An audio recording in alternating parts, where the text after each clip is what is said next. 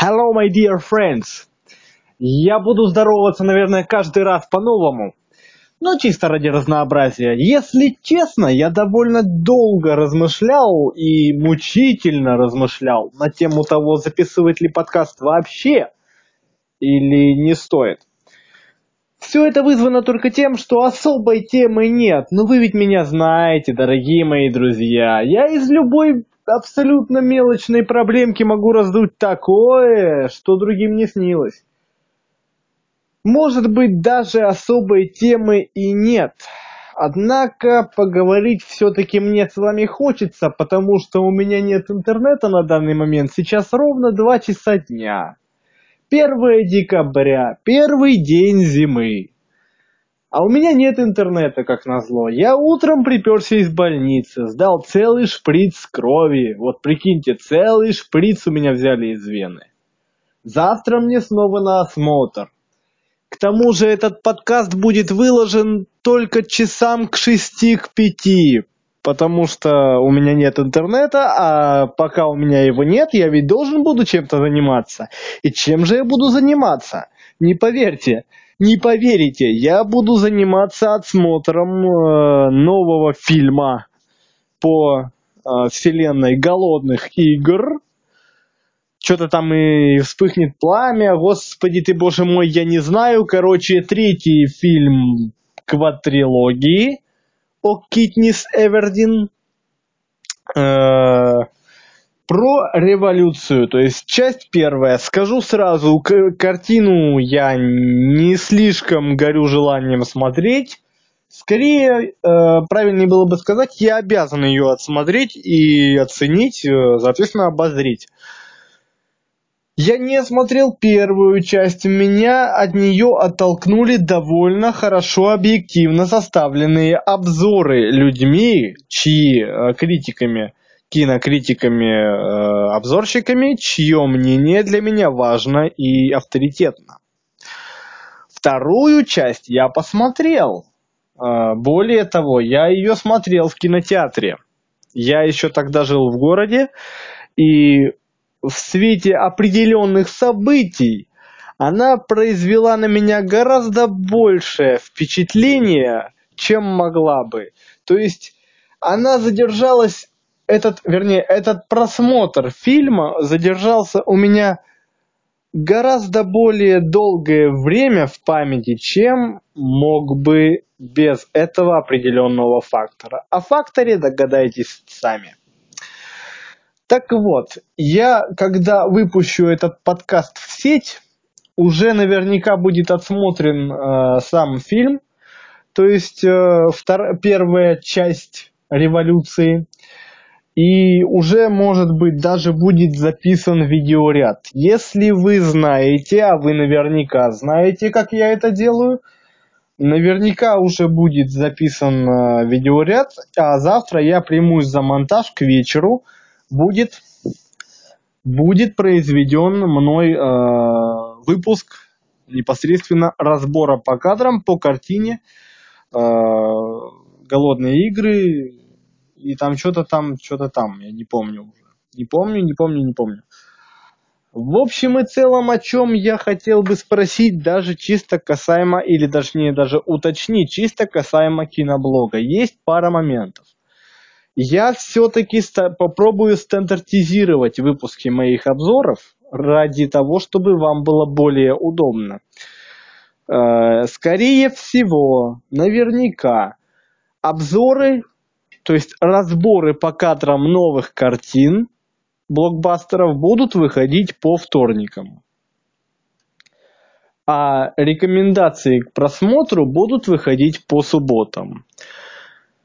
Поскольку э, в неделе у нас 7 дней, а не 8 и не 6, э, может быть даже некоторый разброс по э, неделе, то есть между субботой и вторником все-таки меньше времени, чем между вторником и субботой, господи, я даже сам не понимаю, что сейчас говорю, то мы можем, вы можете, в принципе, немножко побурчать по поводу того, что я выпускаю не в тот день, но опять же, я человек интерактивный, и если вас это будет не устраивать, я готов корректировать свой график и корректировать контент, который я выпускаю. Мне очень приятно, что люди, которые меня смотрят, они оценивают, и я вас призываю, если вы находите какие-либо косяки в моих видео, обязательно на них указывайте. Я сам по себе человек такой, что стараюсь таких косяков не допускать, а если они появляются, то я их исправляю. Но все-таки э, я не могу исправить все. Субъективизм никто в роликах не отменял, и поэтому, дорогие друзья, я буду очень признателен, если вы меня будете поправлять. Это очень приветствуется в комментариях вообще, в комментариях на YouTube и ВКонтакте в частности. Э, так вот, это вот одна тема. То есть я постараюсь стандартизировать выпуск роликов касаемо, касаемо вольных мыслей, касаемо их. Я пока подумаю. Опять же, особых тем для вольных нет, но если они будут появляться, то э, помимо роликов э, кинообзоров на канале будут выходить вольные мысли. На данный момент я заменил выпуск видео ответов, видео обращений, видео мотиваций вольных непосредственно на выпуск подкастов. Что сейчас, собственно, и делаю, что вы сейчас и слышите. О чем хочется еще поговорить? Знаете, сейчас в моей жизни довольно интересный период наступает, потому что я умудрился, как я мимолетом обмолвился в одном из своих э, прошлых подкастов, застудить себе лимфоузлы на горле. Э, мне были назначены антибиотики, прочее, прочее, прочее, прочее. Мне лично грех жаловаться на наших докторов. Грех жаловаться, конечно. Но я вчера увидел видео, которое увидел видео. Ну вот, тавто... знаете, явление такой неявной тавтологии. Увидел видео, а, которое выпустил Саша, Саша Дункин. Привет, дорогой мой. А, по поводу того, что к нему обратилась девушка, которая, сын которой внезапно обнаружил у себя отсутствие 14, 14 хромосомы, очень важного элемента, позволяющего человеку вообще жить. Я никаких подробностей давать не буду. Скажу только о том, что это очень страшная болезнь. Говорю не просто так, я знаю, хотя бы ориентировочно и примерно, я могу понять ребенка, я могу понять маму поскольку сам тоже недалеко от этого ушел. А, я хочу сказать вам следующее. К сожалению, я не смогу поддержать а, героя, мальчонку финансово, но я постараюсь, я уже выложил э, данное видео у себя на странице, у себя в паблике.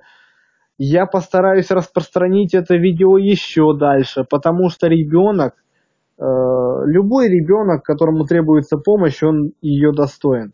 Поверьте мне, это действительно так. Меня немножко возмутило состояние, вернее, поведение наших благотворительных фондов. Я бы не сказал, что этого я не ожидал. Нет, это было вполне ожидаемо. У нас сейчас все, я немножко переброшусь с этой темы, я постепенно перейду на другую, как я умею. Дело в следующем. Сейчас многие паникуют, говоря о том, что дешев, э, дешевизна, удешевление и, в принципе, девальвация рубля, сколько я разных слов знаю, приведет к тому, что мы получим второй 98-й. Второй 98-й, второй 2008 не получим, ребята. Не получим. Мы получим только ухудшение да, народ будет, народ станет хуже жить. Э, за счет общей интокси, э, интоксикации, то есть общей, общего увеличения цены, да, мы станем покупать меньше, мы станем покупать э, продукты, которые качеством уступают тем, которые мы покупали раньше, разумеется, все это будет. Другой вопрос, что наш человек привык к таким лишениям, и он понимает, что лишения, которые он терпит, зачастую очень необъективны. То есть, в принципе, их бы можно было бы и избежать. Но у нас есть такой странный объект для, в первую очередь, насмешек, а во вторую почему-то очередь для осуждения, как чиновничий аппарат. Чиновничий аппарат, который допускает возможность увеличения цены на продукты, на которые увеличивать цены нежелательно чиновничий аппарат, который допускает себе, позволяет себе говорить о некоторых аспектах лечения в пренебрежительном свете. Почему вы обязаны вести ребенка в Китай? Почему? Объясните. Когда в России можно лечиться, когда в Европе можно лечиться. Ладно, нахрен Европу, у нас сейчас отношения не слишком хорошие с Европой. Но чиновник или чиновница, чиновники, бог его знает, люди, по идее, сведущие, люди, сидящие в благотворительных фондах, говорят о том, что лечитесь у нас, лечитесь, ёпта, у нас вообще, потому что у нас надо лечиться, надо патриотизм проявлять, ёпта. Я понимаю, что такое патриотизм. Я знаю, что такое махровый патриотизм. Но когда это переходит всякие грани дозволенного, всякие грани, если у нас были бы мощности, позволяющие лечить болезнь, которая, во-первых, считается неизлечимой, во-вторых, она в принципе не, ну, не производится дотаций, не производится дотаций с э, со стороны государства, других государств, я не говорю сейчас о России. Я опять же не говорю о том, что у нас вообще медицина на херовом уровне. Я этого не говорю. Но я хочу такой момент отметить. У нас, у нас взять просто в частности а, больницу нашего поселка, я еще раз уточняю, я жил в городе, но сейчас я нахожусь там, откуда я уехал в город. То есть нахожусь в поселке, в области. В, э, в, не так давно, буквально на днях, в нашей больнице поселковой вместо одного диагноза поставили другой. Вместо, воспа, э, вместо воспаления, вернее, э, у человека была пневмония, а поставили воспаление легких. Казалось бы, казалось бы, разница в диагнозах разная то есть э, разница в диагнозах небольшая. Но человек в итоге отошел к богам. Молодой парень, 36 лет, или там 37, я точно не знаю. Лично я его не знал, но факт остается фактом, и факт шокирующий. Как после такого доверять нашим докторам? Как мне доверять, как мне не идти, не опасаясь, что меня чего, мне чего-нибудь не то там поставят? То есть я на следующий день из-за воспаления моего лимфоузлов, я пошел в больницу, меня там осмотрели, я сейчас кавычки изобразил. Не то чтобы меня плохо осматривали, но меня просто ощупали, пос, пощупали, э, пос, обслушали меня ларингофоном, и все. А, померили температуру. Да, да, да, мне померили температуру еще. Да, конечно. Как я мог забыть. И все, и назначили антибиотики, помимо этого еще кое-чего, полоскания там, которые в принципе я сейчас не принимаю. Поэтому, по, по, по, помимо этого назначили препараты, которые перекрывают побочные эффекты антибиотиков. И как, э, что называется, вишенка на тортик, я так говорил своим друзьям, потом объясняя эту ситуацию, мне еще назначили аскорбиновую кислоту ради поддержки организма. Может быть, я сейчас очень, очень эмоционален. Да, я эмоционален, потому что ролик, который я посмотрел, хорош. Но меня дико выбесило, по, дико выбесил по скриптум. Не, не потому, что он был так снят. Факт. Факт того, что у нас дико раз, развит сейчас патриотизм. Но он пере, перешагивает грани дозволенного, грани вообще возможного. Понимаете? Одно дело любить свою страну, поддерживать свою страну, рвать в куски других ради своей страны, да.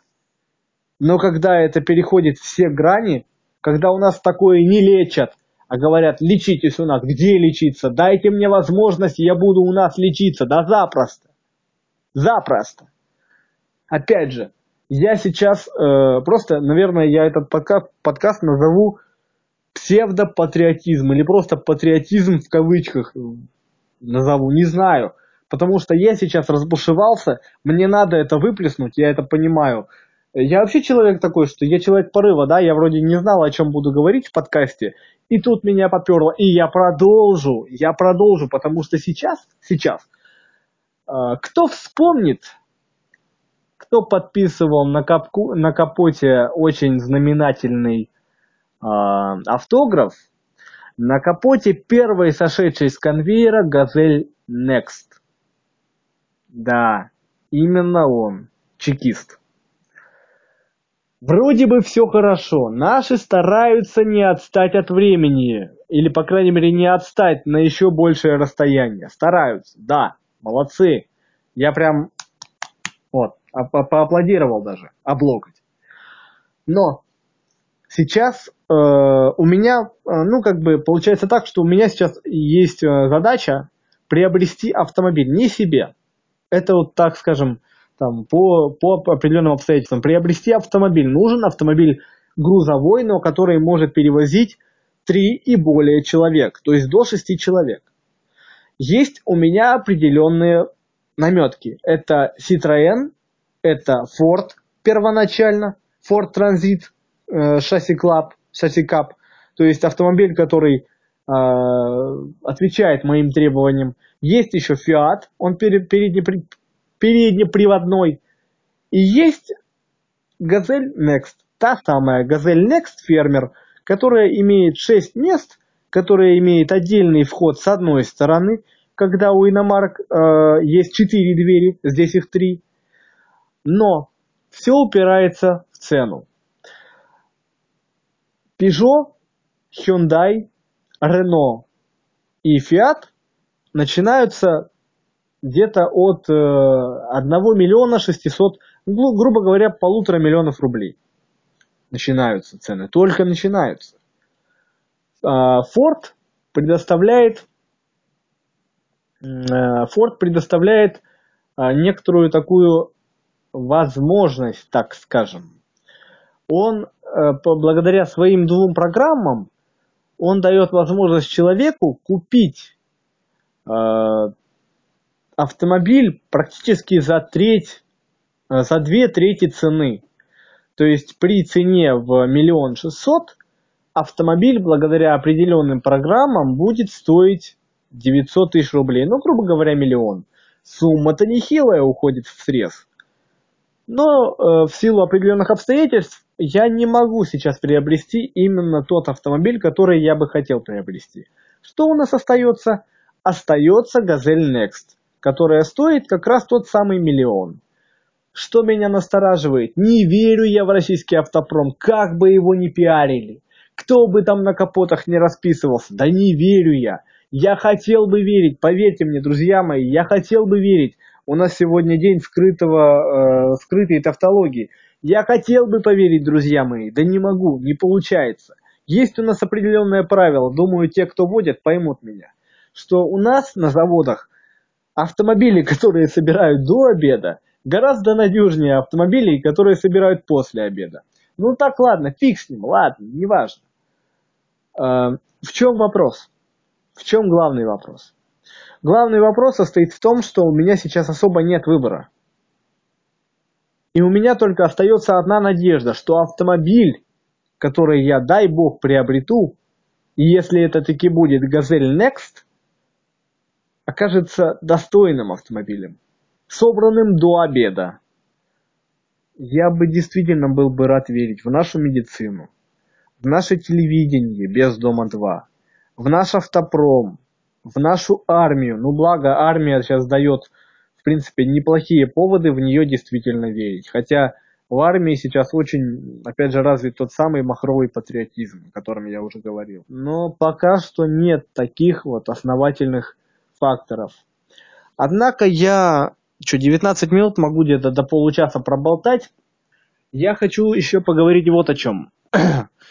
Одна моя хорошая собеседница спросила меня, мы заговорили о Украине, о всем происходящем ныне. Это я, у меня это не вызывает никаких положительных эмоций, разумеется. Мы заговорили о том, что будет, если вдруг, если вдруг, например, цена на нефть упадет до критической отметки в 60 долларов, в 50 долларов, если э, наше правительство окажется ну, не немощным, не сумеет сдержать и предпринять достаточное количество э, мероприятий, сдерживающих общую э, инфляцию, и в итоге народ подымется. То есть как на Украине народ подымется, гей-гей, раду геть, Путина геть. Э, я ответил на это так. Во-первых, этого никогда не произойдет. Никогда этого не произойдет по одной простой причине. Как бы нас сейчас не объединяли, я согласен, мы единый народ, но мы разные, у нас разная ментальность с белорусами, с э, азербайджанцами, с чеченами, с, с украинцами. Мы разный народ. У нас, как я сказал, мне это, кстати, даже метафора очень понравилась, какой бы белый хлеб нам не сулил кто-нибудь другой, мы глотку порвем за горбушку, которая у нас осталась. Это действительно так. И вероятность того, что чекиста свалят, мала, крайне мала. Опять же, обвинять его в том, что он не знал, что такое может случиться, просто глупо. Другой вопрос, что некоторые аспекты, которые он тоже предпринимает, как он в некоторых моментах не прав, я считаю. Я не считаю его святым человеком, я считаю его человеком, достойным уважения. Он не свят, он тоже может ошибаться. Но говорить о том, что именно он виноват в каких-то просчетах, которые сейчас всплывают, нет. Это аппарат, который вокруг него. Да, нужно правильнее выбирать людей, но попробуй выбери человека, который потом в итоге не свалится. Не свалится к жажде денег и прочего и прочего. Попробуй мне, попробуй мне найди такого мужика. Найдешь? Не найдешь. И вопрос в том, что да, он тоже где-то не прав, где-то, может быть, немного шероховато управляет, но он понимал, что это произойдет. Вы понимаете одно, у нас у руля стоит чекист. Отличнейший чекист. Чекист-разведчик, чекист-дипломат. Да любой чекист хорошей квалификации, он и разведчик, и дипломат, и э, лоббист своих интересов. Ну там 20 разных э, специализаций, которым, которым их обучают. Вопрос вот в чем. Свалит ли народ Путина? Да ни за что. Не потому, что у нас самый главный лозунг каждых выборов, что типа, а кто, если не он? Нет. А, дело в том, что, как сказать-то правильнее, он уйдет сам. Я вас уверяю, ему сейчас 60 лет. Осталось от силы 10 лет. Большую часть своего срока премьерского, президентского он уже отработал. Он это понимает, он этому не противится, заметьте. Он просто не может сейчас уйти, потому что весь мир считает, что если Путин уйдет, то все, Россию можно будет завалить. Путин сейчас уйти не может, потому что и наш народ так считает то, что он сейчас будет делать, и то, что он сейчас делает, это уверяет, он начинает уверять народ в том, что если его не будет, если его не будет, то страна не развалится. Заметьте, он это делает осторожно, потому что что он говорил? Медведь своей берлоги не отдаст, он, он свою землю-то не отдаст. Правильно. И он прекрасно понимал, что за метафорами этими последуют э, вполне себе конкретные аналогии. Не зря он их привел. Он себя считает медведем, все это понимают. Но поверьте мне, то, что он понимает, что медведь в плане медведев, он не слишком хороший президент, каким бы он другом не был. Путин это понимает, прекрасно понимает.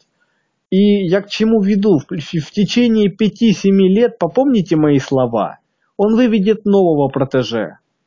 Хорошего протеже, который продолжит его традиции. Но уже в новых, в новых реалиях. Все-таки Путин, все-таки чекист наш, он человек советской формации. Тут уж как-никак. От этого никуда не удрать. И в принципе, в принципе это неплохо. Но где-то к 2020 году, к 2025 э, придет новый человек. Я даже предполагаю, как его будут звать, но я об этом, пожалуй, молчу. Я почему так уверен в том, что так будет? Да потому что ну, я верю в предсказания. Верю. Да, верю. Но верю в предсказания, которые, которые мне, в которые мне приятно верить. Да, согласен. Об говне я и сам знаю. Так я, в принципе, у меня просто вопрос такой задавали на спрашивай.ру. Э, типа, спросили, типа, верите ли вы в предсказания? Я ответил так. Я верю в то, во что мне верить приятно. А об остальном говне я и так знаю сам. Так, в принципе, и здесь. Я знаю, что Ванга предсказала нам великое будущее. И не только Ванга. Если бы это сделала только Ванга, то верить этому было бы сложно.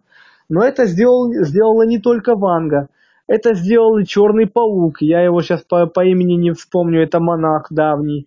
Это сделал и Эдгар Кейси, Эдгар Кейси, знаменитый американский предсказатель. И многие другие говорили о том, что новый век, 21 век, это век Востока, век России и Китая.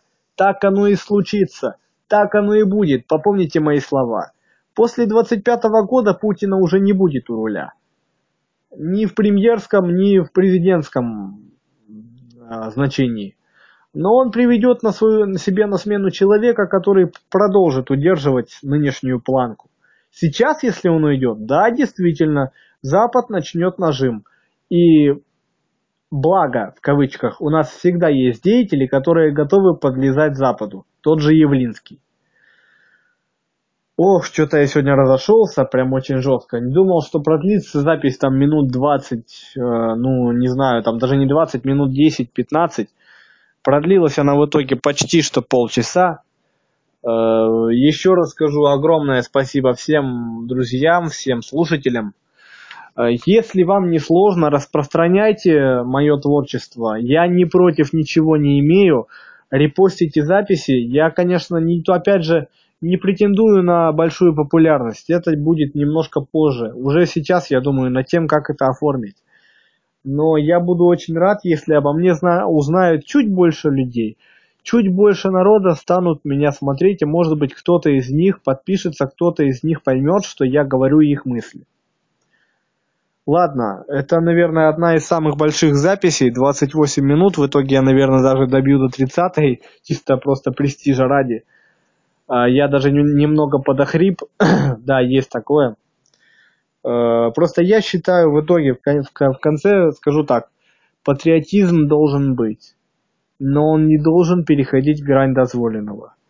Грань дозволенного тем и плоха, что ее определяет каждый чиновник, каждый человек, каждый город даже, определяет ее для себя сам. И, к сожалению, мы сейчас видим, что все города, практически все власти э, российские возводят э, патриотизм в ранг чего-то просто неимоверного, а это плохо. К сожалению, патриотизм должен быть дозирован. Если патриотизм дозирован, то в этом нет ничего плохого. Даже, ну просто там еще момент укажу, куда мы идем. Сейчас, куда мы идем сейчас? Мы идем, э, грубо говоря, к 50-м, 60-м и 70-м годам 20 века в Советском Союзе. Многие говорили, что это времена застоя, что там все было хреново, того-то не было, сего-то не было, еще чего-то не было. Но поверьте мне, я как человек, рожденный в СССР, но там не росший, не один раз, не один десяток раз слышал огромное количество приятных слов от людей, которые в то время жили, именно об этих временах, о 60-х, 70-х и 80-х. Ну, 80-х, ладно, нет.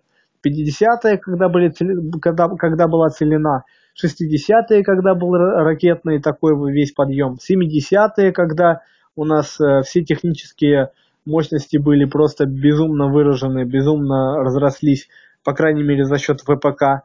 80-е, ну ладно, здесь уже вопрос такой, там уже действительно был застой, застой, застой. Мы движемся сейчас именно в то время. Не, не в плане застой это плохо, застой в хорошем, в хорошем э, смысле слова.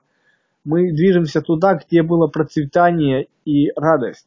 Как бы сейчас не поворачивалась э, история, именно туда мы сейчас и двигаемся.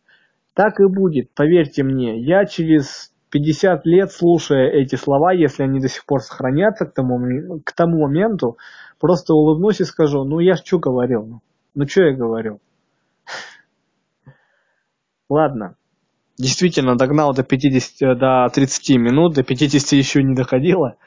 Вот, э, я очень рад, что вы меня слушаете, что ты дослушал до этого места. Это прям вообще капец. Потратить полчаса своей жизни на меня, это, блин, пипец, как классно. Спасибо тебе огромное, дорогой мой.